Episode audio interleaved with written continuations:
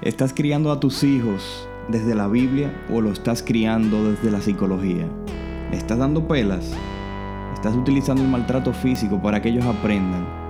¿O eres de las personas calmadas, que se toman su tiempo, que respiran y que le tienen paciencia? Quédate con nosotros, acompáñanos, estás en tu podcast en salud. Hola, hola, bienvenidos y bienvenidas a su episodio 003 de En Salud Podcast. Mi nombre es César Rodríguez, un servidor. En el día de hoy eh, queremos traerle un tema un poquito polémico por su naturaleza religiosa. Eh, no sé si eres de lo que le da pelas a tus hijos o eres de lo que eres una persona calmada y utiliza la psicología.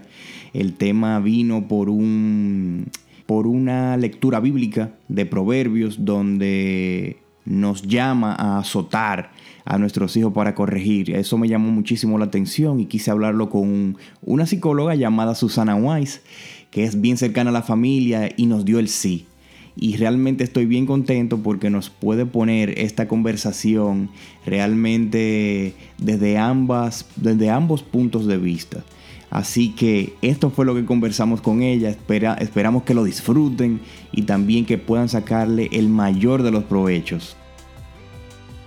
Saludos, doña Susana. Hola, mi amor, ¿cómo estás? Muy, muy, muy, muy bien y muy feliz de que podamos compartir estar contigo de que podamos compartir este ratico de que podamos eh, bueno transmitirles unas cuantas ideas a, a todos los que nos escuchan.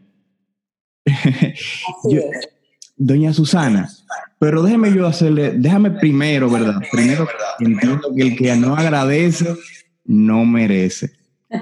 Usted, usted tomarse el tiempo y darnos el sí a nosotros, una plataforma que está comenzando. Yo entiendo que le quiero agradecer en el alma que usted se haya tomado el tiempo de estar con nosotros. Mi hijo, mi hijo adorado de otra madre.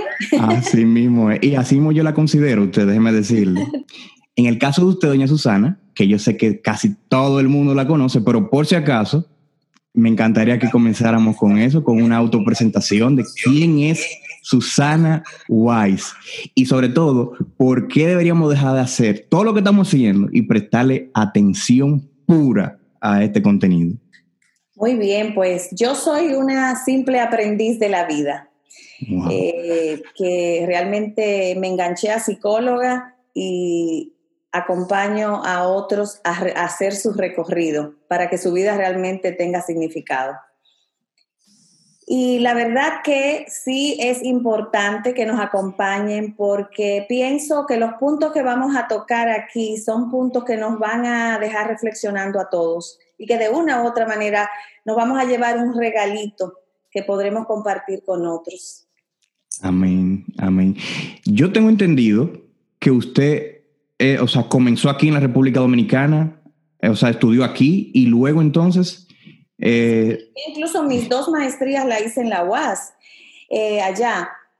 Y luego tengo ya casi 20 años viviendo aquí. bueno, yo fundé Angels of Hope Mental Health Center y estuve dirigiendo la clínica hasta hace unos cuantos años cuando me dediqué por completo a la salud eh, mental, eh, pero de manera holística. Eh, es decir, con todo lo que es alternativo, estamos hablando, me hice especialista en bioneuroemoción, consultora mindfulness, eh, consteladora familiar, consteladora organizacional, eh, eh, también renacedora y un sinnúmero de, otras especialidades, coach, coach, ontológica, que realmente herramientas que utilizo, también incluyendo la hipnoterapia, herramientas que utilizo para acompañar a otros y es como un cóctel que realmente surte un efecto maravilloso. Ok. Me imagino que día a día usted ve esos, aunque vamos a entrar casi casi en el tema, me imagino que día a día usted también está tratando estos temas de eh, con la familia. O sea, padres y madres preocupados, ¿verdad?, por dar lo mejor a sus hijos y que quieren, ¿verdad?, eh, pues hacer las cosas correctas. Usted ve muchos casos así. Claro, y, sobre todo, y me llegan, bueno, estoy trabajando todos los días porque trabajo regularmente y antes de la pandemia eh, trabajo online, mi trabajo es a través de la plataforma de Zoom regularmente y algunos presenciales, pero en su mayoría eh, estoy trabajando desde hace varios años, trabajando eh, a distancia, con la misma efectividad, incluso la hipnoterapia. Y estamos trabajando, descodificando, estamos trabajando tanto con, familia como cuestiones de relaciones de pareja. Y me llama mucho la atención que en los últimos tiempos la mayor cantidad de consultantes que tengo son personas muy exitosas en el ámbito eh, profesional, eh, en el ámbito financiero. Sin embargo, se han dado cuenta que arrastran de una u otra manera memorias transgeneracionales que están impactando sus vidas a otros niveles, que no lo podemos ver desde otra óptica, porque para hacer eso tenemos que hacer un recorrido hacia atrás y entender qué pasa, qué memoria se está repitiendo ¿Qué programas transgeneracionales estamos repitiendo que se están dando en una segunda, tercera, cuarta generación?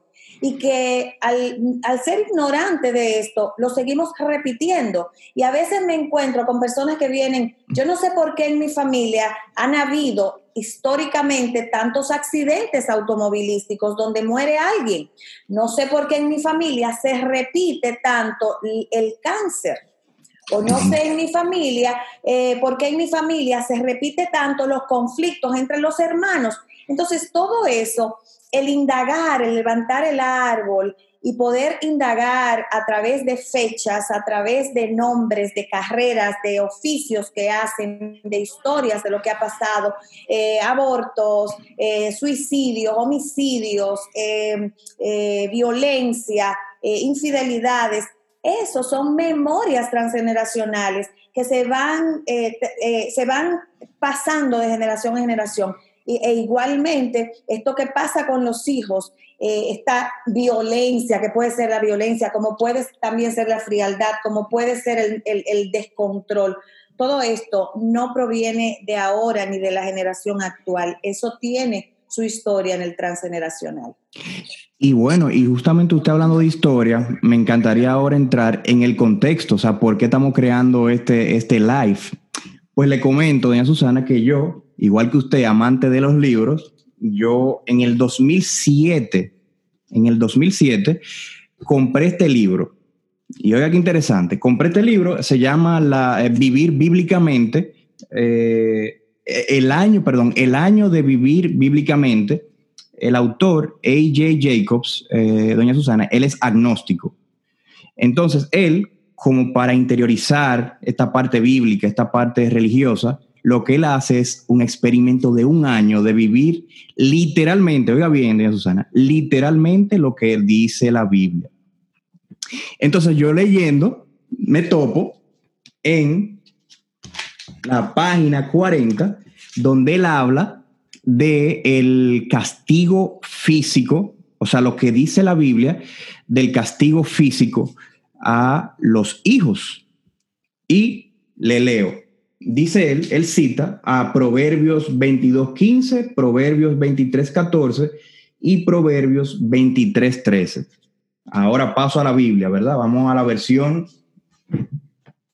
a la versión en español de la Biblia. Le leo Proverbios 23, 12. Dice, haz caso de la corrección, presta oído a los consejos de la experiencia, no ahorres castigo al muchacho, porque le azotes con látigo, no morirá. Tú lo azotas con el látigo, pero libras su vida del abismo. Sigo leyendo. Dice, la estupidez se pega al corazón del joven. El látigo, el látigo de la corrección se la apartará. O sea, qué, Literalmente lo que nos está diciendo la Biblia en ese caso, en ese contexto, es que es mucho mejor castigar ahora a ese joven, a ese hijo, para que no incurra en cualquier otro delito o en cualquier otro agrave, agravamen. ¿Qué usted opina de ese, de lo que acabamos de leer, Susana? Bueno, mira, lo primero es que la Biblia no puede ser manejada literalmente, porque la Biblia no fue escrita para ser, eh, eh, para ser eh, transmitida literalmente con las palabras que dice. Además, la Biblia no fue escrita en español. La Biblia ni siquiera fue escrita en inglés. La Biblia el, lenguaje, la lengua que se utilizó para la Biblia se tradujo y al traducirle el hebreo, traducida, traducida, traducida, pierde, se pierde mucho del contexto y de lo que realmente quiere decir. Las palabras no se traducen, hay palabras que no se traducen, que al traducirlas pierden el significado. Además, la Biblia eh, eh, es en parábola. Cuando nosotros hablamos, por ejemplo, de que hablan del azote, que hablan del callado, incluso el Salmo 23 habla, déjame ver, el Salmo 23 dice, eh, no temeré mal alguno. ¿Cómo que dice? Aunque ande en valle, en valle no estarás, eh, eh, no estarás, aunque ande en valle de sombra de muerte, no temeré mal alguno, porque tú estarás conmigo. Tu vara y tu bastón Dice tu, bar, o tu, vara y tu callado o tu bastón, lo que sea, me infundirán aliento. O sea, ¿qué quiere decir? la palabra vara, la palabra básculo, viene de Chevet. ¿Y qué significa? Que es una palabra en hebreo. O sea, eso es lo que significa. Y el significado de eso es lo que te guía, es como el bastón. Y el bastón para los adultos eh, es para aquellos adultos faltas de juicio que necesitan guía, pero no es la vara de dar, de dar, de dar golpe, de, violentar, de maltratar. Entonces, la Biblia no es un texto para ser utilizado como sea, como las religiones la han utilizado para beneficio de quien, de quien dirige eso. Ese no es el Dios en el que yo creo, ese no es el Dios en el que, el, Dios amoroso, Dios es un Dios de amor, no es un Dios de castigo. Em, nosotros llevamos eh, a Dios dentro nuestro y de acuerdo a como nosotros vivamos nuestra vida, de esa misma manera saldrá lo mejor, el, Dios amoroso, el Dios compasivo, el Dios sabio, eh, y lo modelaremos. Mm, tanto a nuestros hijos como a los demás, porque realmente hay que educar con el, con el ejemplo. Y eh, un padre adulto educa con el ejemplo, eh, se respeta, es flexible. Eh, entonces, interpretar eso tan literalmente es fuera totalmente de contexto y con eso es que las religiones han entrado en sumisión a, a la ciudadanía o sea, a la gente del pueblo. Entonces, realmente quien es que es que las heridas son hijas de la ignorancia. El castigo físico de esa manera es hijo de la ignorancia. Eh, por eso yo particularmente no, no, no sigo hombres, no sigo religiones, eh, aunque espiritualmente esté muy cerca de Dios. A mí lo que me impactó en sobremanera, doña Susana, es que yo, eh, cuando leí esto, yo lo publiqué inmediatamente porque me impactó mucho. O sea, no conocía que, o sea, cargábamos una herencia social tan fuerte. O sea, yo ahí me di cuenta de que el castigo físico, de que esos golpes, de que de, criar a, a, los hijos de esa manera, viene desde hace mucho tiempo. O sea, cargamos una herencia social demasiado fuerte. Pero mire otra cosa que me impactó muchísimo. Yo, o sea, luego que publico esto, hago una pequeña encuesta y le leo, le digo, hoy me entero de que las pelas, la agresión física a los hijos vienen de la Biblia como una herencia del rey Salomón para enseñar y corregir a nuestra descendencia. Toda una generación criada a base de chancletazos, correazos, ramazos, y la lista continúa. A esta le llamamos la antigua psicología. La nueva corriente nos enseña a ser compasivos, a escuchar y hablar. Y la pregunta es, ¿en qué psicología cree? Yo hice esa pregunta, ¿en la bíblica o en la ciencia? Y con un 68%, o sea, todo del, el 68% de los que nos escuchan cree, doña Susana, en que la forma de corregir a nuestros hijos es a través de la agresión física. Y solamente el 32% de todo lo que nos están escuchando creen en la psicología, en la ciencia, en ser compasivos. Y le leo algunos comentarios, porque aquí los tengo. Le leo uno de los primeros comentarios, fue, bueno, yo creo en la ciencia, pero nunca está de más apoyarnos en la, en la Biblia de vez en cuando. ¿Qué quiere decir eso? Que uno empieza, ¿verdad?, de manera compasiva, psicológica, pero cuando ya llega un punto en donde uno pierde esa, eh, los estribos, entonces se aplica lo que llamamos la psicología bíblica. Entonces yo me detengo ahí, yo la quiero escuchar a usted. Mira, la disciplina positiva es una forma de educar a los niños eh, en el respeto, es una forma de educar eh, a niños en el respeto mutuo, en el cariño, en la comprensión. Realmente la, la violencia trae violencia. Y, eso se ve a largo plazo, porque lo vemos cómo va generando, generando, generando más violencia de generación a generación. Y lo vemos tanto micro como macro, porque tenemos una sociedad violenta, porque no nos, no nos enseñan a, a, a ser asertivos, nos enseñan a ser agresivos porque, claro, ellos están siendo leal cuando te habla, cuando todo el mundo te habla y tú dices que un sesenta y tanto por ciento eh, están a favor de, lo que están siendo es leal a un sistema, a un sistema, a unas creencias que vienen desde mucho antes de nacer, de generación tras generación, todo un pueblo. Y eso sería porque nosotros tenemos un sentido de pertenencia. Nosotros necesitamos pertenecer a algo. Cuando el ser humano se encuentra que no sabe a qué pertenece, se siente perdido, se siente que no, que no, no está en el mundo. Entonces, para tú pertenecer y saber que estás vivo, pues tú te agarras de las creencias que tienes. Son creencias muy arraigadas, porque son creencias que están desde muy mucho antes de nosotros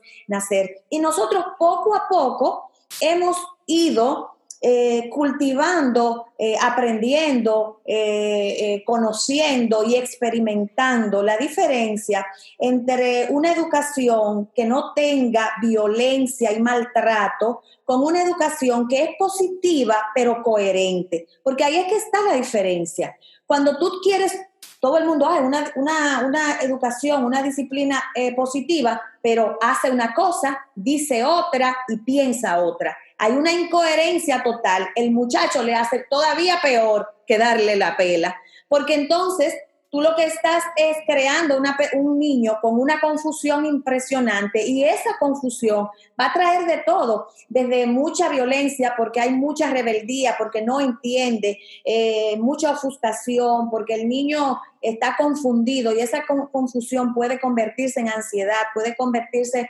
en, negatividad, en agresividad y, y en sumisión que al fin y al cabo eso es lo que quieren con nosotros y a través de la Biblia, meternos en una sumisión todos en la misma bolsa, porque es lo que dice la Biblia. Porque si te das cuenta, en algunos otros versículos la Biblia te manda a beber. Y bebe y bebe y bebe. Entonces, pero tú lo sacas de contexto y tú no lo interpretas adecuadamente, la Biblia tú, tú la verías y es totalmente opuesta a lo que realmente serían los mandamientos de Dios. Entonces, y realmente lo que se quiere es crear un niño sumiso, educado para ser víctima de la sociedad. Eso es lo que quieren y eso es lo que los gobiernos quieren.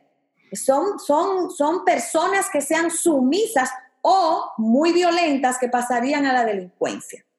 Wow. Entonces, mi pregunta es la siguiente. Me la voy a jugar, doña Susana. ¿A usted nunca le dieron pela?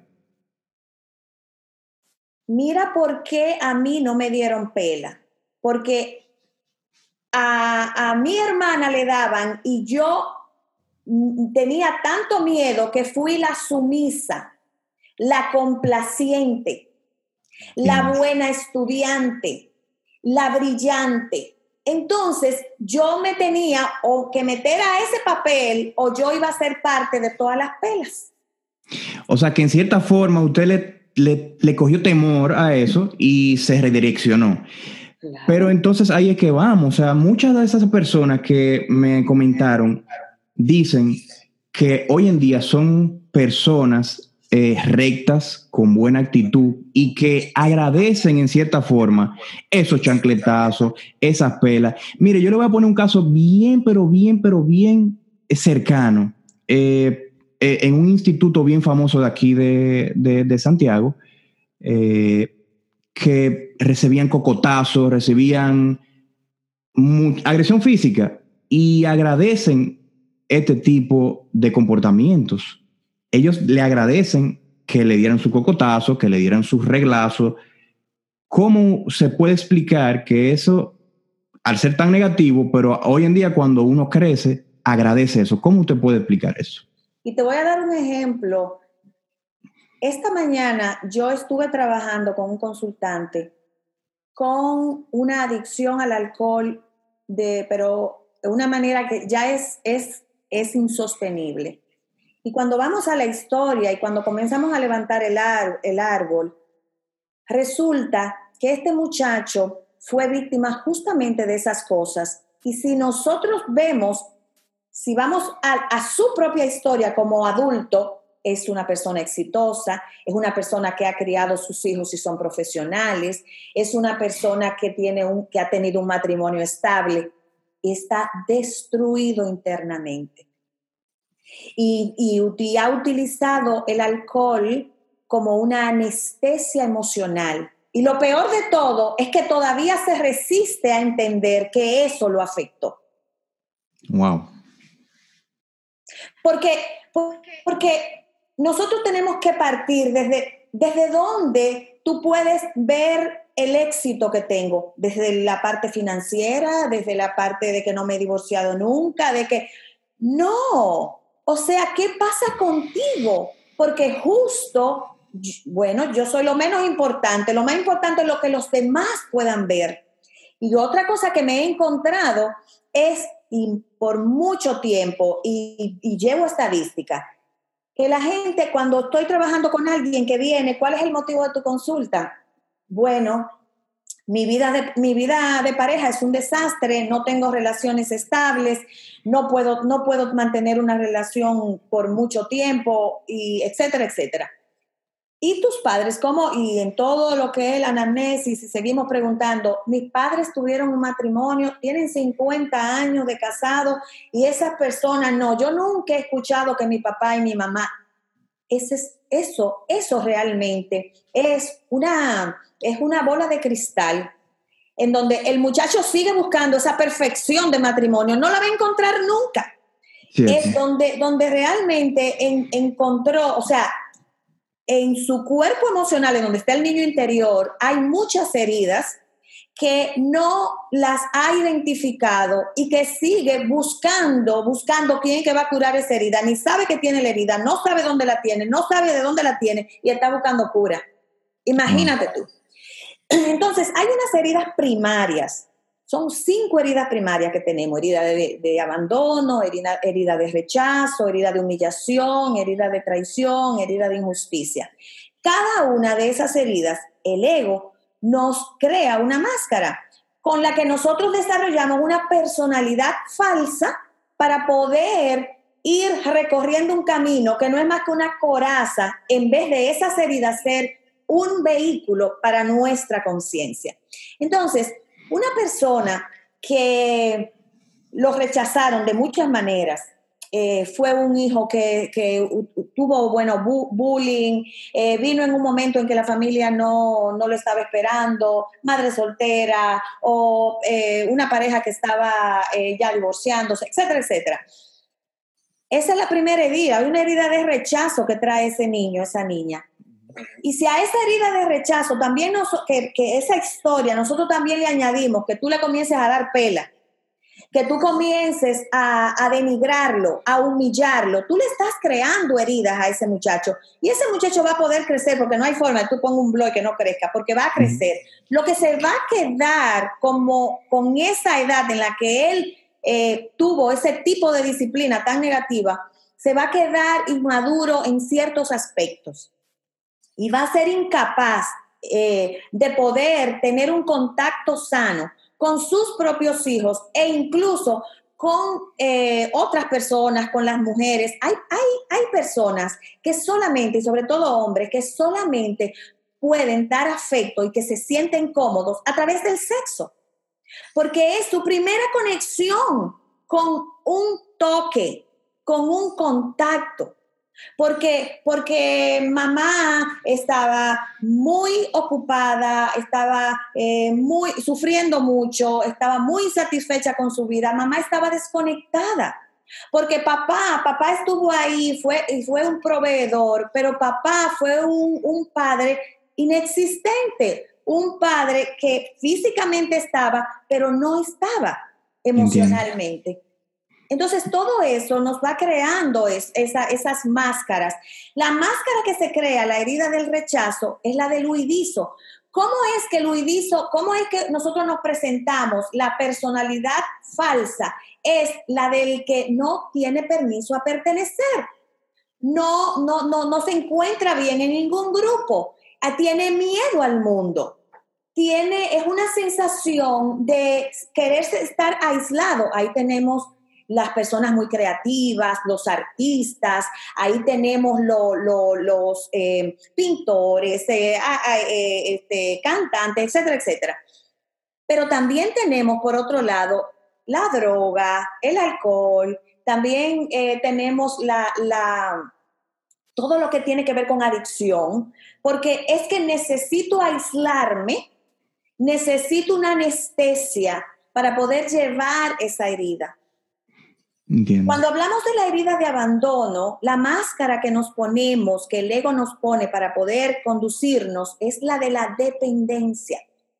¿Cómo un, un hijo recibe abandono? Un hijo que se le da una pela, que se le da otra o que se le da un castigo. Eh, bueno, eh, es un hijo que se siente abandonado. Es un hijo que se siente, no puede, no tiene derecho a crecer, no tiene derecho a crecer, no tiene derecho a decidir. Esos son personas que crecen y, pueden ser padres y son padres niños. Padres niño abandono son esos padres que son bien amigos de sus hijos, pero también aquellos que son hijos de sus hijos. Los hijos pasan a ser padres de ellos. Son los que están, no pueden dar, solamente reciben.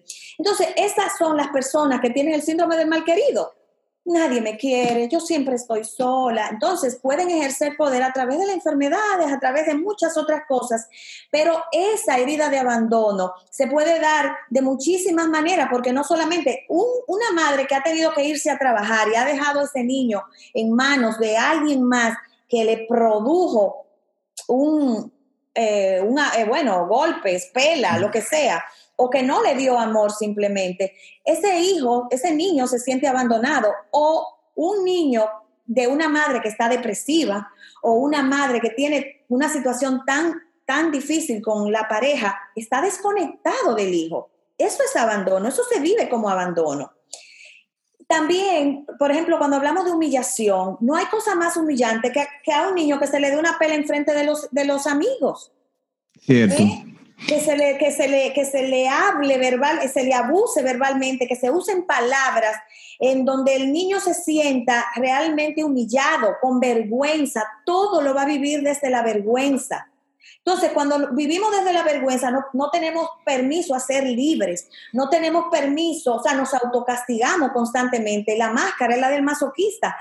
Como masoquista me busco personas que me van a denigrar y me van a abusar de mí. Ayer trabajaba con una, con una muchacha joven que tiene muy preparada, que tiene todo para triunfar. Y ella está en, eh, una relación con, el padre de sus hijos, en donde ella dice, él me dice, yo que estaba, que yo que tenía una novia que era abogada y tenía otra novia que, que era catedrática y tenía una novia que era ingeniera y mira con quién yo me pongo una que hace bizcocho.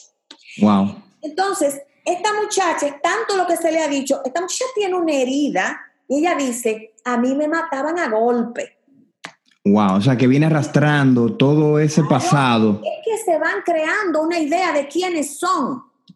Yo tuve una clienta, me recuerdo cuando trabajaba en Pensilvania, eso no se me olvida, en, en una clínica en Pensilvania llegó una persona que me dijo, yo solamente le tiene derecho a pegarme mi papá y mi marido. Nadie más tiene derecho a pegarme. Dios mío. O sea que en cierta forma... llega eso? Ella, o sea, en cierta forma ella ya aceptaba y justificaba el, el, maltrato físico, el abuso. Claro, claro. ¿Y qué le está transmitiendo a sus hijos? Entonces, hasta ahí, hasta ahí podemos llegar con todo eso. Cuando nosotros estamos hablando de la herida de traición, la máscara es la del controlador. O sea, una persona que, no tiene permiso a confiar, una persona que ha sido traicionado porque, porque mamá le mintió, porque papá le decía una cosa y hacía otra, porque vio entre mamá y papá que se decían algo y él descubría que había otra cosa. No hay permiso, hay traición cuando papá te dice, dime la verdad y no te voy a pegar y le dice la verdad y le dan esa pela. ¿eh? O sea, o sea, eso es una herida de traición. ¿Y sabes cómo se lleva la herida de traición? O sea, tú no tienes permiso a confiar y tú no tienes permiso a triunfar en la vida. Y entonces, eh, todo, todo, en esa persona, todo tiene un, un, sentido oculto. No hay confianza, no sabe, no sabe poner el alma en las relaciones. Entonces, la herida de la injusticia, te ponemos, la ponemos la máscara de la rigidez. Entonces es ese padre duro, esa madre dura, frío, eh, obsesivo con que tenga que tener, no, tú me traes A plus, o sea, no me venga tú con un 90 y un 95 y cuando te llego con un 100, yo espero que nada más no sea este, yo espero que en los demás, o sea, el nada es suficiente. Entonces, personas que pueden ser exitosas, pero exitosas hasta qué punto. entonces, mira, cuando hay, cuando tenemos esas heridas, las heridas que se dan con esa, con esa vara que, de la que hablan, sí. las heridas físicas se curan, pero quedan en el cuerpo emocional, las heridas emocionales que traen tantas consecuencias. Entonces, en el cuerpo emocional, está, se alimenta el cuerpo emocional de tres cosas. Ahí tiene tres nutrientes, que es lo que menos, menos recibe un niño que se les da pela. O un niño que se, que, se le denigra, que, que, se le avergüenza. Está el afecto, está eh, eh, la estructura y está el sentido de pertenencia. Cuando nosotros tenemos eh, padres, suponte que no te den pela, que, o, te dan, hay muchos que dan esa pela y después te dan algo bueno después de eso, que salen a comprar algo, se sienten tan culpables que comienzan entonces a decirte, a darte, a prometerte. ¿Y qué pasa con ese niño? Que hace una relación entre el maltratador y la, y la gratificación. Claro. Entonces, claro, buscan parejas que lo van a hacer sufrir pero la reconciliación es maravillosa. Entiendo. Entonces, cuando, cuando nosotros tenemos afecto y no tenemos estructura, y cuando hablamos de estructura estamos hablando de tú ponerle eh, al niño una hora para, para, para irse a bañar, una hora para irse a acostar, no es que estamos inflexibles, pero aproximadamente que el niño sepa, el niño necesita eso porque el, niño necesita estructura para confiar en la vida. El niño necesita que alguien lo guíe, que, tener una figura de autoridad en la que confiar, que no le diga sí hoy y mañana no, o que le diga hoy no y una peli y mañana se lo permita o se haga el loco, el desentendido. O sea, ¿cuál es la manera correcta de actuar en esos casos donde ya usted se ha agotado la paciencia, por ejemplo? Ok, bueno, eh, y para allá vamos. Pero para que tú puedas entender eso, de esos tres alimentos, de esos tres nutrientes que, se, que, son de los que se nutre el, cuerpo el cuerpo emocional, el afecto, la estructura y el sentido de pertenencia. Cuando tú le das afecto a un niño y no le das estructura, tú estás creando un perdedor.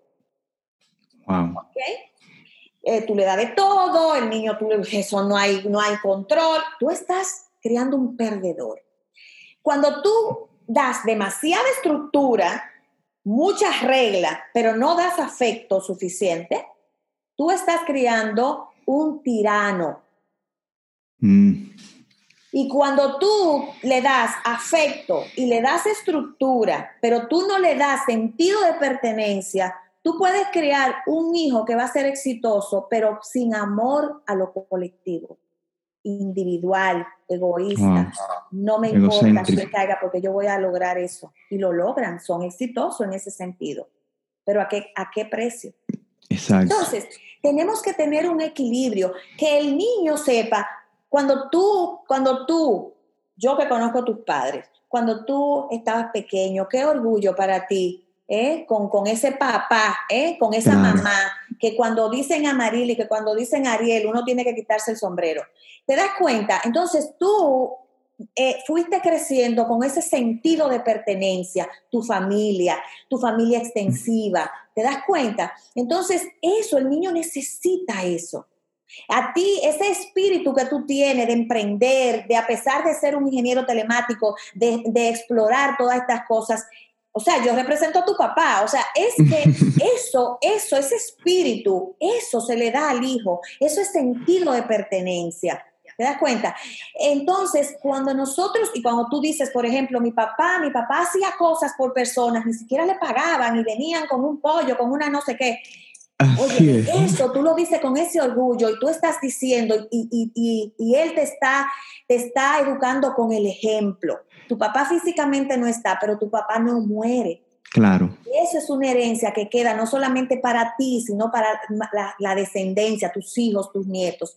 Eso es sentido de pertenencia, pero a eso le tenemos, tenemos que añadir el afecto y la estructura.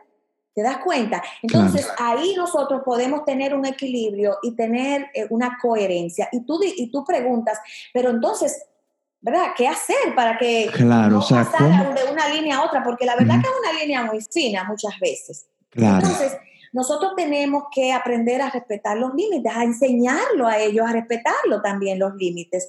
No que nosotros le que, queramos enseñar límites cuando nosotros no lo tenemos o le estamos modelando algo diferente. Entonces, desde el primer año, nosotros tenemos que decir no. Y decir no, pero que también la palabra vaya acorde con la expresión. Hay algunos que dicen no y se ríen. Ya entiendo. ¿Eh? Entonces, esa es otra parte, que quede claro que los padres son el capitán del barco. Porque cuando a los niños eso le queda claro, no hay de otra. No hay de otra. Mis hijos pueden decir, cuando mi mamá me miraba. Hmm. Eso era, bueno, eso lo vivimos, doña Susana, eso lo vimos yo creo que todos.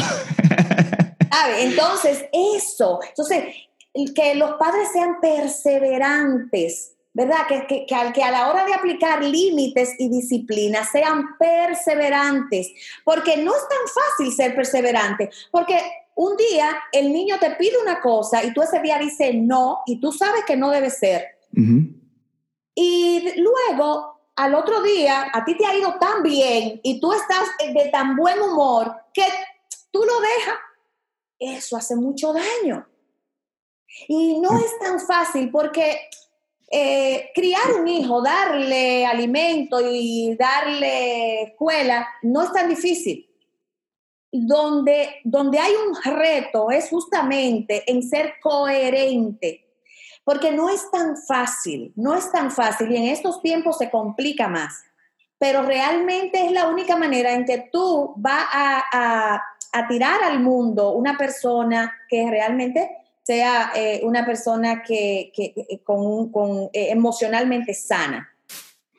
A mí me llamó muchísimo, de, de perdón que la, que interrumpa, que no quiero que se me quede, un comentario que me hicieron que realmente me impactó mucho. Yo se lo quiero leer, porque es justamente lo que usted está hablando, de que esas, esas heridas emocionales quedan marcadas, se puede decir hasta para siempre. Si, si no se busca una buena consultoría o una buena terapia, le leo, me, escribe, bueno, yo no soy psicóloga, pero sí me criaron con corrección a fuerza de pela, chancleta, varita, en ocasiones puños, y trancarme en habitación de servicio sin luz, y no creo en que sea la manera de corregir.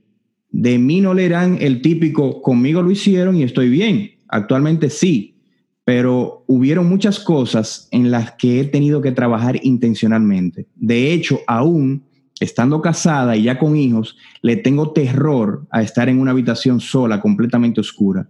Y eso no creo que sea algo positivo. En fin, cada padre decide cómo criar, pero en mi caso no creo que funcionen los golpes. Qué buen mensaje, excelente. Esa es una muestra. Y como ella dice, yo estoy bien, porque en, el, mejor de, los casos, ella ha buscado ayuda y ha podido, eh, podido superar posiblemente en un porcentaje alto, pero ese no es la mayoría de los casos. Además, posiblemente ella tiene un potencial mucho mayor y tenía alas mucho más grandes que le fueron cortadas eh, con esa actitud. De hecho, en hipnoterapia, eh, una de las cosas que trabajamos es justamente eso, esos traumas que, se van creando, como por ejemplo ella habla de ese cuarto oscuro. Y entonces usamos esa metáfora para, y, en esa, y, y con esa metáfora salen muchísimas cosas, muchísimas cosas que esa misma persona no lo ha podido vivir y no lo ha podido desarrollar porque lo mete en ese cuarto oscuro. Wow. ¿Y cómo entonces se justifica? Por ejemplo, mire este comentario, Susana. Esto uh, a, mí me parece, me dicen, yo creo en los chancletazos, así mismo, yo creo en, en los chancletazos, pero a la vez el muchacho tremendo se queda tremendo y a veces hasta es peor con las chancletas. O sea, estamos hablando de que personas justifican. Es como que se transmite de generación en generación. A mí me dieron chancletazo, pues yo voy a dar chancletazo porque yo estoy bien. Sabiendo que hace daño, porque él lo dice ahí, sabiendo que es peor. Es que no tiene otra manera. No nos enseñan. Nos, y todo lo que está pasando socialmente es, es consecuencia de lo que cada uno de nosotros ha vivido. Entonces, él mismo lo dice ahí, me querían un chancletazo, pero yo sé que es peor, o sea, él está, está peor, ¿pero qué hago? No tengo otra manera. Eso fue lo que, y ya lo hacemos como, porque la epigenética nos habla de eso. Haz algo constantemente, constantemente, y tú, eh, y tú vas a ver que los de tu especie, todos estarán haciendo eso aún sin verte. Wow. Queda en nuestro ADN, en nuestro ADN queda. Nosotros tenemos que decodificar eso. Yo estoy trabajando con, una persona que tuvo un accidente, un muchacho joven aquí en Estados Unidos, tuvo un accidente, él, caminando, un vehículo lo chocó y él quedó eh, eh, sin, no puede caminar, no puede caminar, eh, se le lastimó la espina dorsal. ¿Qué pasa con este muchacho? Yo estoy reprogramando eh, sus células, o sea, una reprogramación celular, porque hay que volver a cuando las células estaban sanas para reprogramarlas a que vuelvan a funcionar. Y eso es a través de la hipnosis. Entonces, de igual manera, todas estas heridas, las heridas no son para para eh, sacarlas y ya, ya no las tengo. Tú siempre vas a cargar con ellas. ¿Qué vas a hacer tú con ellas? Ellas no te van a seguir cargando a ti, tú las cargas a ellas. Entonces hay personas que se le activa después de, un buen trabajo, se le activa por momento la herida, ya está consciente, la puede identificar y tiene herramientas para manejarla. Porque al fin y al cabo las heridas son las que nos llevan a nosotros, son como lecciones de vida que nos llevan a poder evolucionar en este plano. Entiendo. Pero entonces, es importante. La pregunta del millón, doña Susana. ¿Cómo rompemos con ese patrón de agresividad? O sea, ¿cuáles son sus recomendaciones para romper radicalmente con ese patrón de agresividad, de, maltrato físico? Eh, ¿Cómo entonces eh, alineamos a nuestros hijos en, una, en la dirección correcta sin tener que incurrir en, esta, en, en estas agresiones físicas? ¿Cómo rompemos con ese patrón? Tenemos que asumir la responsabilidad por nosotros. Por ejemplo, mi padre posiblemente fue muy maltratado, que de hecho lo fue, muy maltratado físicamente. Cuando mi padre tiene hijos, él lo hizo en mucho menor grado e incluso con algunos de nosotros no lo hizo. Cuando llego yo, la, esta, esta otra generación, lo hago con mucho menos, pero di pelas. Okay. Con mucho menos regularidad y con mucho menos eh, eh, intensidad. Ok. Ya la generación de ustedes es otra cosa, pero eso es un sector, un segmento de la sociedad que ha evolucionado a ese paso. No se da con todos, siguen los abusos, siguen las pelas, siguen los maltratos, lamentablemente. Y la, la, cuestión está en que cada uno de nosotros asuma la responsabilidad del cambio. Ya no puedes venir a esperar que mamá o papá no hagan lo que hicieron, que mamá y papá vengan a pedirte perdón, que tú vuelvas a regresar a ese momento y que tú cambies todo. En hipnoterapia nosotros lo hacemos, hacemos terapia regresiva y lo volvemos al útero de mamá. Y vamos a cada uno de los momentos en que fue abusado ese niño. Y luego entonces hacemos una reprogramación en donde tú como adulto, tu parte adulta, que es una de, los estados del yo, pueda eh, rescatar a ese niño herido que tienes dentro que es parte tuya, a ese que es el que hace todo eso, el que está dolido, el que está traumatizado, y tú lo integres y tú lo reparentalices. Y cuando tú haces eso, tú entonces vas a vivir en, no es que, ay, todo bien y feliz y contento, van a, a llegar momentos, pero ya tú tendrás herramientas para manejarlo. Y nunca es tarde. Hay cosas que pasaron y que no la podemos borrar, pero nosotros tenemos alternativas, eh, porque es que el castigo físico tiene demasiadas consecuencias, daña la autoestima, eh, destruye la creatividad, bloquea la iniciativa. Una, una persona, el, el castigo físico llega a tal punto que la persona entiende que no es capaz, que no es merecedora y que no es suficiente. Cuando una persona no se siente suficiente, es una persona que se va, eh, va a buscar migajas de todo. Eh, en la persona aumenta esa sensación de soledad, puede venir la depresión y con qué yo lo voy a, eso lo voy a mermar con alcohol o con drogas. Eh, puede venir, puede, puede generar una visión negativa de, del mundo, mucho resentimiento, provoca daño, daño físicos, porque vemos personas que, realmente lo tienen, y, también en lo que tiene que ver con el coeficiente intelectual y con el coeficiente emocional. O sea, analfabetos emocionales, buscando con quién me voy a desquitar o buscando quién le repita y le confirme que él no es suficiente o que ella no es suficiente o que no es amado o que no es digna de amor. Entonces, eh, son consecuencias fatales. Entonces, pongamos un ejemplo, doña Susana. ¿Cuál el, dígame el caso perfecto o el ejemplo perfecto de una situación que usted haya vivido en su consulta, que, que sea el, la forma correcta de cómo eh, tratar a un niño que tiene agresividad, que no es obediente, que usted le dice una cosa y no le hace caso.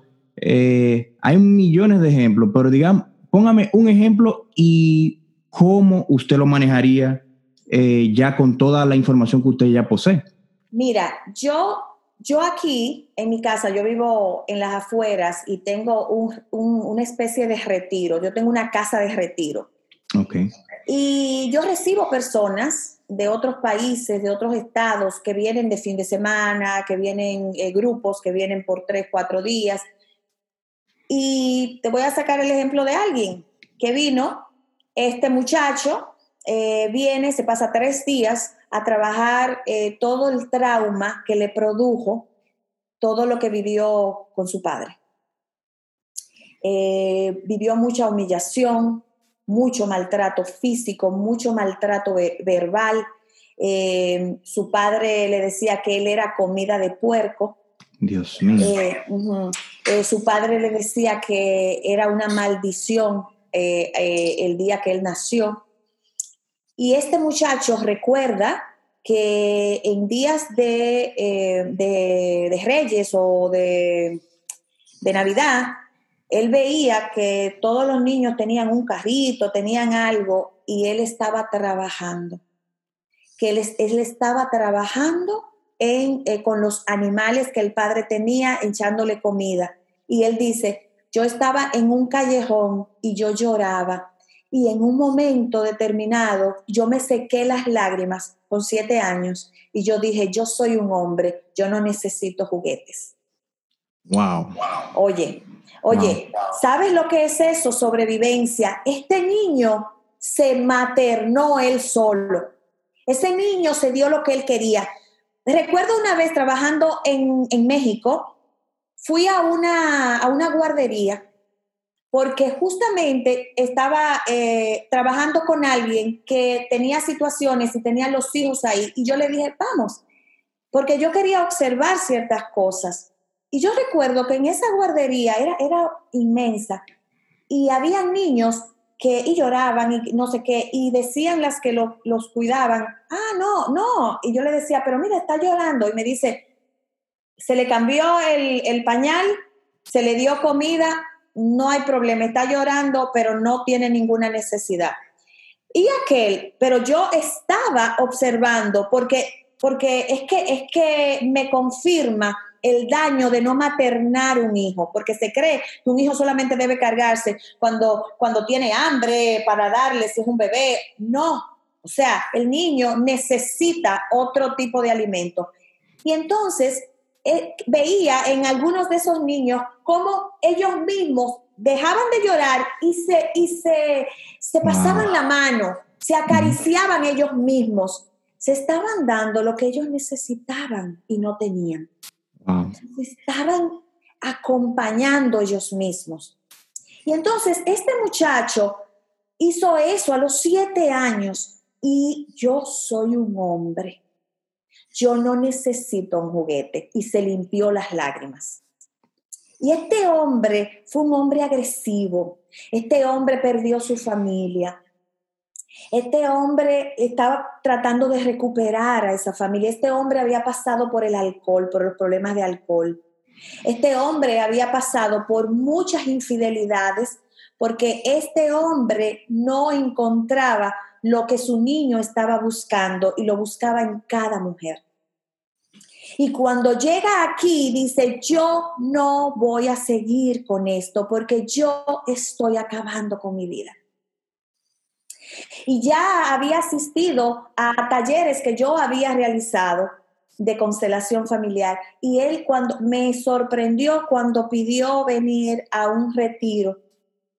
Y entonces ahí este hombre comenzó a, a quitar las capas de cebolla y a sensibilizarse. Y fue, eh, fue una transformación en donde hemos seguido, hemos dado algunas otras eh, sesiones terapéuticas y es un cambio abismal. Entonces usted dice que con... Su familia no necesita, y me decía, mira, me están esta mujer o aquella mujer y yo, o sea, y es un trabajo constante. No es que eso ya él sanó y que ya él puede dejárselo a que no importa, ya yo estoy inmunizado. No, no, es un trabajo de día a día, como cuando tú entras alcohólico anónimo. Tú no puedes decir yo soy un ex alcohólico, ¿eh? ni puedes decir soy una ex esquizofrénica.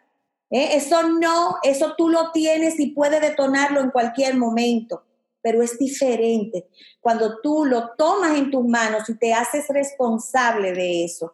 Y, bueno, nosotros tenemos la capacidad de hacer el cambio porque somos ya adultos. Entiendo.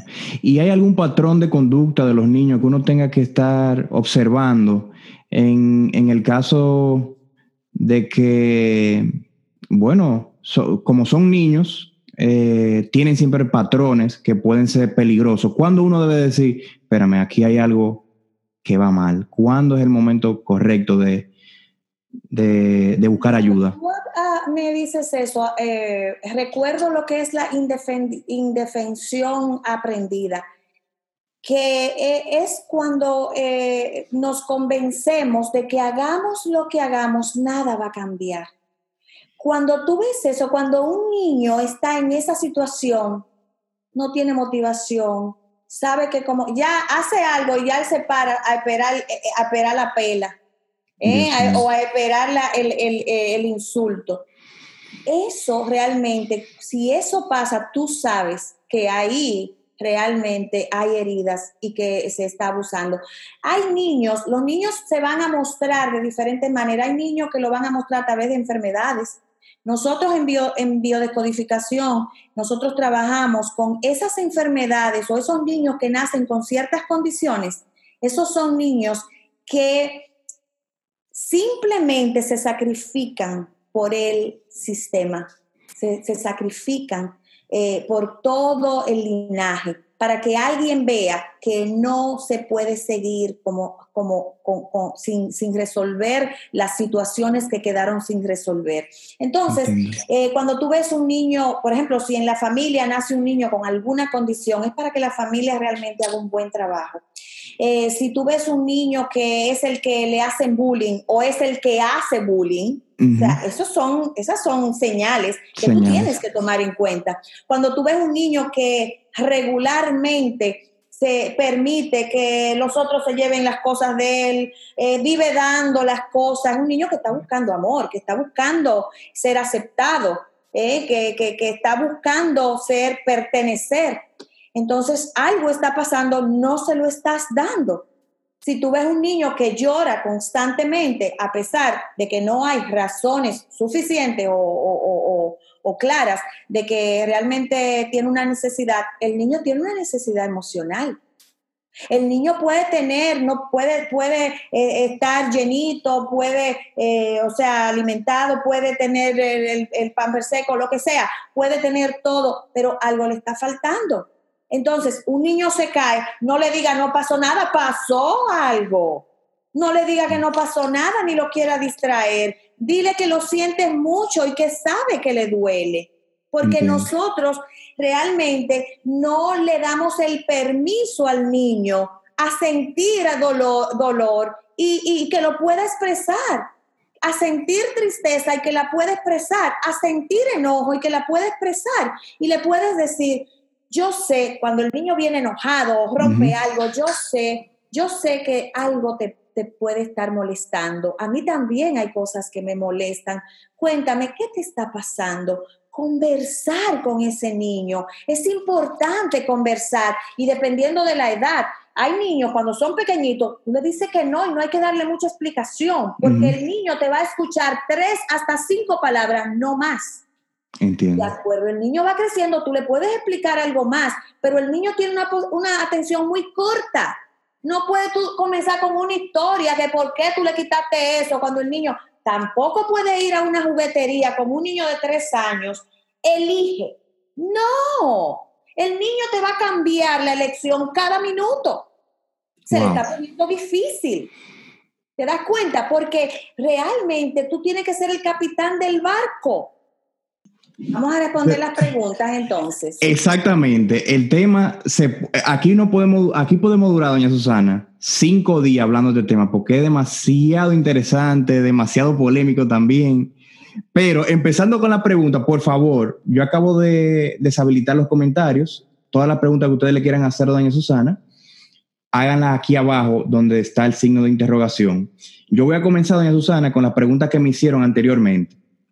Pregunta una persona, eh, que por qué los niños en Estados Unidos son tan mal criados y allá no lo crían con pelas y son más rebeldes. O sea, como que aquí con las pelas somos más, más conscientes. ¿Por qué pasa eso allá en Estados Unidos? Sí, lo que pasa es que eh, no lo sabemos manejar, nos vamos de un extremo al otro. Entonces, ambos extremos hacen mucho daño. El, el sometimiento con las pelas puede crear una persona sumisa sumisa, víctima eh, o agresiva por el otro lado. Y por otro lado, aquí, porque me he encontrado, tengo muchos años trabajando con padres aquí, donde los padres me dicen, no, yo no le, yo no le, no le, no lo castigo, no le hago nada, porque aquí de una vez me, él llama a, a la policía. Pero no, entonces es educarlo. Entonces, eso es lo que nos, nos toca a nosotros aquí, educar a estos padres. Es que no se pueden ir al otro extremo, porque esa, el efecto del péndulo es muy peligroso. Entonces, es que no son padres coherentes, son padres amigos de sus hijos, Usted es padre, usted no es ningún amigo de su hijo. Porque al amigo usted no lo respeta, al amigo usted no hay límite, no. Eh, usted no tiene reglas claras en su casa. Eh, usted está haciendo una cosa y está pidiendo otra de sus hijos. Usted no le dedica tiempo de calidad a ese hijo. El hijo, eh, su hijo no lo conoce. ¿En qué trabaja tu papá? Pues yo no sé en qué trabaja mi papá. Eh, o mi papá lo que es, que es lo que hace limpiar, entonces no lo, hace, no lo dicen. O sea, lo que usted esté haciendo, usted tiene que sentir orgullo por lo que hace e incluso por su propio idioma. Porque lo que vemos aquí es que los padres no saben inglés y no le enseñan español al hijo. Entonces, ah. desde ahí comienza el que hay una rebeldía y, un, y una no sé a dónde pertenezco, y el que no sabe a dónde pertenece no tiene respeto por nadie.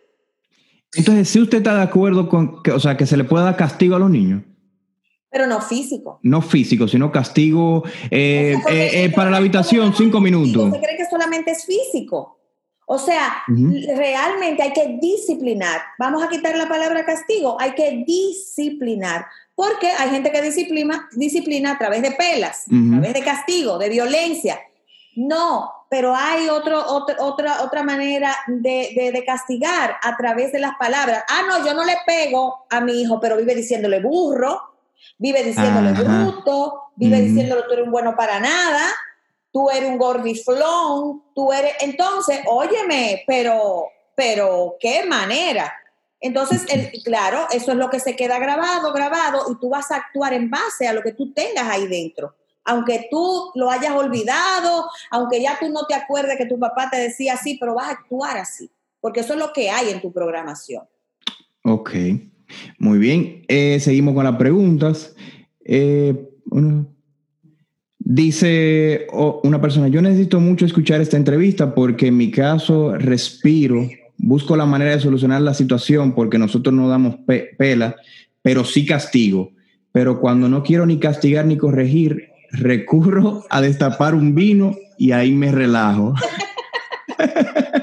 es como que lo dejé en el aire y eso está mal de mi parte. Antes de la pandemia tenía la capacidad mental de resolver y entender el comportamiento de mis hijos, de mis hijas, cuando no se comportan como no se comportan, pero con la situación actual recurro a un vinito para evitarles cualquier tipo de frustración por castigo, porque entiendo que con el cambio que hemos dado es ya suficiente. Ay, yo creo que me estoy poniendo loca. Sí, ahí está faltando estructura. Eh, y la entiendo, la entiendo, porque la verdad que a veces las cosas eh, no son tan fáciles y sobre todo en esta situación, pero realmente hay que ser más perseverante. La cuestión es que tiene que haber una relación entre lo que el niño hace o lo que, lo que se está dando con lo que tú realmente le pones eh, eh, como consecuencia. Veo padres que el niño simplemente se bañó a las 4 en vez de las 3 y le ponen tres días sin el, sin, sin, sin el juego. Sin el iPad. hay una relación entre uno y otro y lo que se pierde es el respeto. Otros padres que dicen, el niño hizo algo que no debió hacer y, estamos en, junio y dicen, en diciembre no vamos para tal sitio. Imagínate tú. Es en diciembre. Seis meses más tarde, pero ni un adulto ya se va a acordar de eso. Entonces, ese tipo de cosas tenemos que tener, eh, y para eso es importante buscar ayuda profesional que realmente haya un, consenso entre ambos padres de qué va a pasar en el momento, cómo está la, cómo está la situación, eh, eh, el comportamiento de los hijos, qué es lo que más nos está afectando, en qué tú entiendes que no, que no, que no, que, tú entiendes que no está funcionando y que no sabes qué hacer con eso. Entonces, eso antes de que llegue la situación. El problema es que llegamos a la situación y llegamos desarmados. Entonces, ajá, llegamos a la guerra desarmada y a qué fuimos, a que nos mate, a que nos mate. O nos o nos bebemos un vinito, ¿verdad? Exacto. Por aquí tenemos otra pregunta, ya Susana. La verdad es que no sé. Eh, bueno, esta eh, eh, una persona dice, son unos sueños, como que tiene sueños raros de que alguien la maltrata siendo una niña muy pequeña. Pero desde que tengo conocimiento, no recuerdo que mis padres hicieran eso.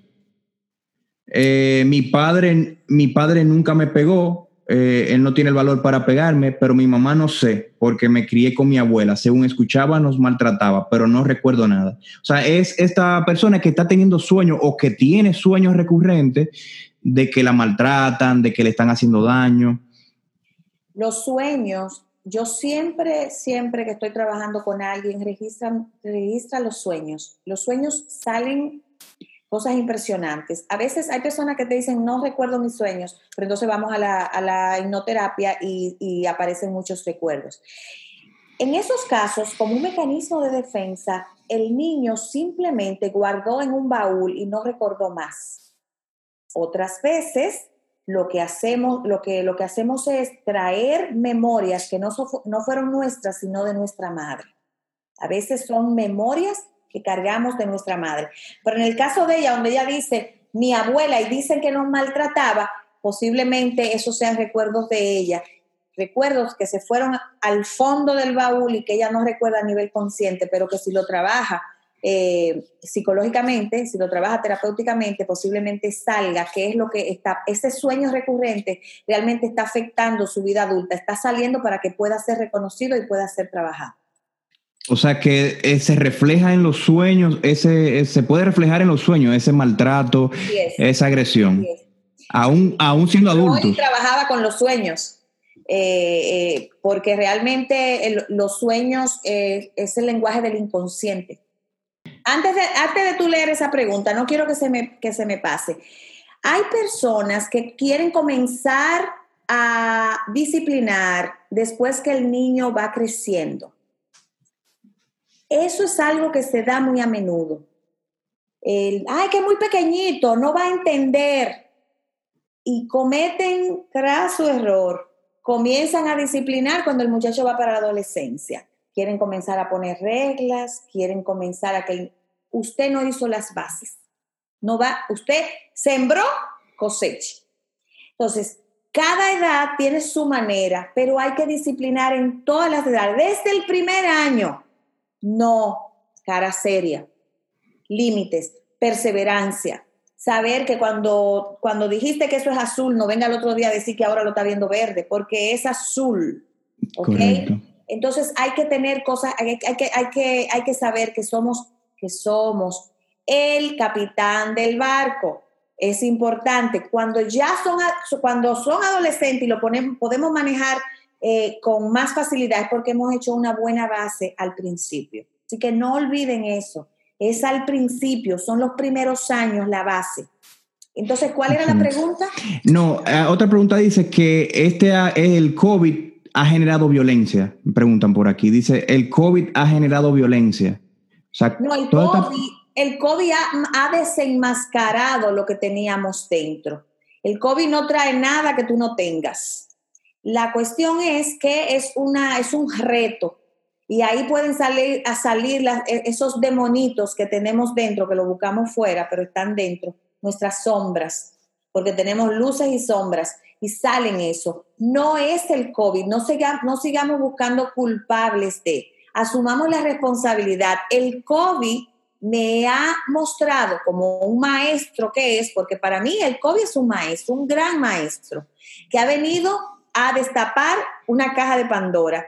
Y a mí me ha tocado ver eso que yo lo tenía distraído, que, que, estaba anestesiada. ¿Con qué? Podía salir de mi casa, podía irme de bonche, podía irme a un restaurante, podía irme con amigos, podía, ahora no lo puedo hacer. Entonces no me queda de otra que enfrentarme con esos demonios. O sea que si yo eh, eh, antes era agresivo, ahora con el COVID se potencializa por las frustraciones, ahora va a ser más agresivo. Esa, violencia, tú en vez de enfrentarla, la esquivabas, la esquivabas con otras actividades, salir, disipar y ya tú, pero no lo trabajabas. no lo trabajabas. Entonces es importante entender y asumir, no, eso, eso yo lo tenía dentro, porque el COVID no puede, si tú echas a una, a una batidora guineo, tú no puedes sacar piña de ahí. Exactamente, exactamente. Por aquí tenemos eh, otra pregunta. Eh, dice que cuáles son las, las herramientas para gestionar eh, estos conflictos? ¿Cuáles herramientas usted utiliza o qué, o qué herramientas podemos utilizar nosotros los padres para gestionar estos conflictos? Con Trabajarnos nosotros mismos primero. Ok. O sea, lo primero es identificar qué, qué heridas están influyendo en mí como padre o como madre. O sea, qué, qué traumas, qué historias, qué situaciones están de una u otra manera interviniendo en lo que es la crianza de mis hijos. Y eso lo puedes hacer a través del estudio de tu árbol familiar con una, por ejemplo, con un especialista en psicogenealogía, que trabajamos todo lo que tiene que ver con el árbol, las historias y decodificamos. Decodificar el árbol, el árbol lo que significa es yo estoy viviendo esto con mi hijo, pero tú no sabes si tu hijo es doble de un abuelo que fue abusivo. Tú no sabes si tu hijo o tu hija es doble de tu tía abuela que, la, eh, que tuvo cinco hijos de cinco hombres diferentes y ahora tú tienes problemas con esta niña porque no sabe cómo. Todo eso es muy profundo y habría que eh, habría, que profundizar mucho y son términos que quizás no, no, lo, no, lo, no lo puedan manejar, pero en sentido general nosotros necesitamos conocer la historia, ponerle, ponerle nombre a cada cosa, asumir lo que yo estoy cargando de eso, trabajar conmigo para estar disponible y estar preparado para ser el mejor padre o la mejor madre que yo pueda ser. Nadie es perfecto. Excelente. Doña Susana, ya yo no tengo más preguntas por aquí. Ahí le están hablando, le están poniendo algunos comentarios. Yo entiendo entonces que debemos finalizar, debemos finalizar entonces, hacia dónde va la balanza y sus últimas recomendaciones, ¿verdad? Pues empezamos, vamos a terminar como empezamos. La Biblia versus la psicología. Entonces, ¿cuál de las dos debe estar la balanza hacia dónde debe estar dirigida la balanza y cuáles son sus últimas recomendaciones. La balanza debe estar dirigida hacia la coherencia, hacia el amor, hacia la conciencia, entendiendo que somos responsables del ciudadano que vamos a tirar al mundo. La Biblia, estudiada adecuadamente, es un libro insustituible. Tiene unas enseñanzas tan actualizadas como si hubiera sido escrito en la actualidad. Pero hay que saberla interpretar, hay que entender cómo Jesús nos hablaba en forma de parábolas, hay que encontrar las metáforas y las enseñanzas y hay que asumirla con el amor, el respeto y la responsabilidad que lo debe asumir un adulto. Y sus últimas recomendaciones para todos nosotros los padres, ¿cuál sería? Lo primero es que para ser padre, tú, para ser un padre adulto, tú tienes que ser, eh, tienes que eh, energéticamente asumir el adulto como el que controle, el que maneje todos los estados del yo. Para eso necesitas trabajarte y entender que un padre adulto es un padre que educa con el ejemplo, en coherencia, que lo que tú dices, lo que tú haces y lo que tú eh, puedes eh, pensar, sentir, que realmente esté en coherencia, que se respeta y que entiende que en la flexibilidad está la sanidad. Gracias por acompañarnos en este nuevo episodio. Para nosotros un placer y un honor. Esperamos que le haya encantado. Si te gustó, déjanos tus cinco estrellas en iTunes, déjanos tu comentario, déjanos tu feedback y por supuesto compártelo